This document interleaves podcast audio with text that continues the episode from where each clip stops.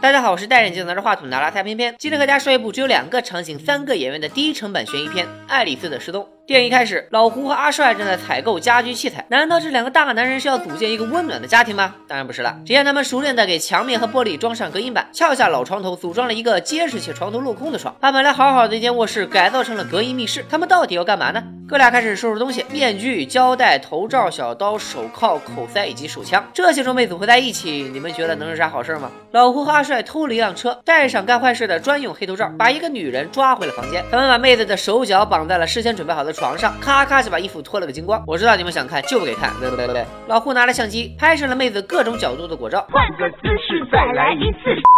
反手就把果照发了出去。原来妹子叫小白，标准的富二代一枚。老胡和阿帅有组织有预谋的绑架她，当然是为了勒索小白的老爸。为了达到绑匪和受害者和谐共处，老胡制定了一系列的规章制度。他和阿帅会定时给小白送水和食物。如果小白想要上厕所，只需要在他们进房间的时候打手势，上小号就是五魁首，上大号就是六六六。之后老胡出门去忙赎金的业务，而阿帅则留在屋里看着小白。只见他打开电脑，看了几眼小白的果照，有点上头。他来到房间，似乎想飙个车，但是一想，反正偏偏肯定会打码，所以最后还是忍住了。老胡回来告诉阿帅，小白他爸已经同意交赎金了，不过前提要确定小白是否还活着。老胡打开录像机，阿帅把刀抵在小白脖子上，逼着他求老爸打钱。视频成片的效果非常不错，老胡对阿帅选的这头肥羊赞不绝口，然后就又出门忙活了。这边小白做出要上大号的手势，阿帅解开一边手铐，摘下了他的口塞，拿了一个盆让他就地解决。可是女孩的佳佳很害羞，阿帅无奈只能转过身去。小白趁对方不注意，一个屎盆子就扣了过去。两人一番争斗，小白拿到了阿帅手里的枪，并威胁他放自己出去，枪还走火打偏在了墙上。阿帅懵了，开场半个。小时没对小白说过话的他，终于开口自报家门。小白也懵了，因为阿帅不是别人，正是他亲生的男朋友。没想到居然是自己男票绑架了自己。小白拿枪的手更加坚定了。别人情侣顶多玩个捆绑，你玩绑架，还让我在别的男人面前不穿衣服拉屎撒尿，完了居然还拿刀威胁我。小白这个臭渣男解释道，自己精心策划这个绑架，就是为了抢他未来老丈人的钱，这样他就可以带着小白私奔到浪漫的土耳其。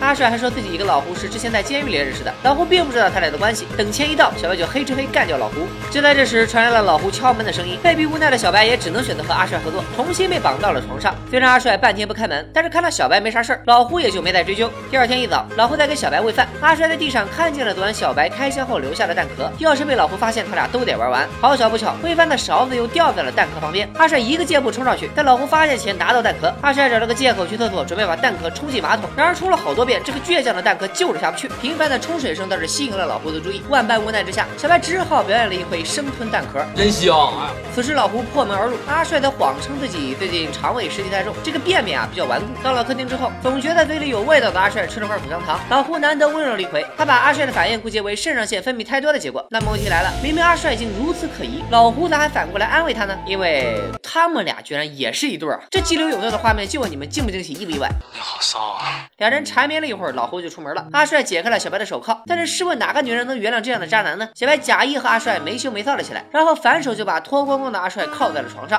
按理说，现在的小白只需要打开门溜之大吉就可以了。可是进度条告诉我们，事情并没有这么简单。小白走到门口才发现，大门被里三层外三层锁了起来，天无绝人之路。小白看到桌上的手机，麻溜的拿起来报警。可是警察表示，追踪手机还得一会儿。小白又看到桌上的手枪，于是拿枪威胁阿帅，逼他交出钥匙。阿帅说，钥匙就在他衣服口袋里。小白也是傻的可以，你说你直接把衣服拿到外面慢慢找不就完了，非得在原地磨叽。果然就被阿帅一脚锁喉弄昏了过去。阿帅拿到钥匙，打开手铐，再次把小白绑在了床上。刚忙完，阿帅感到一阵反胃，跑到厕所吐啊吐，居然把蛋壳又吐了出来。但是在这间他们提前布置好的密不透风的房子里，蛋壳还是没地儿藏啊！阿帅只能再次吞下了刚刚吐出来的蛋壳。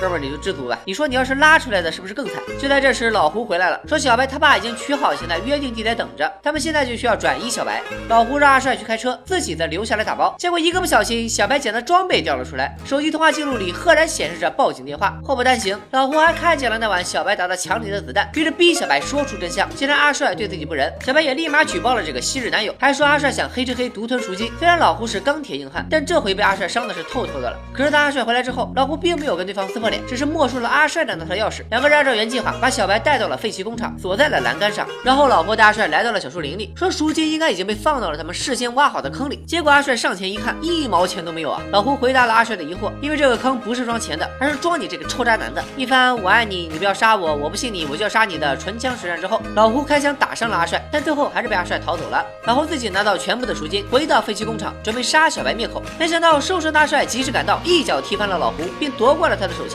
阿帅解开了小白的口塞，老胡开始求饶，但阿帅回忆了一波他们当年没羞没臊的幸福时光。他敢勾引我！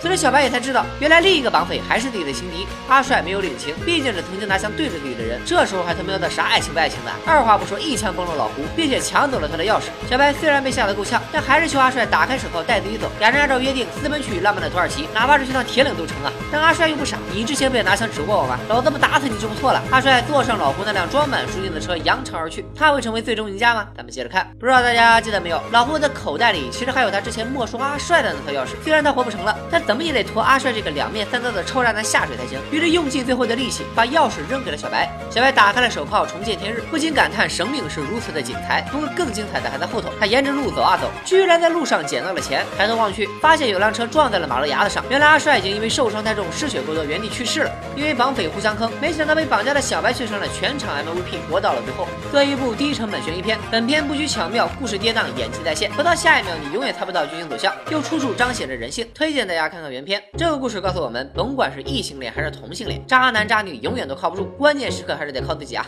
拜了个拜。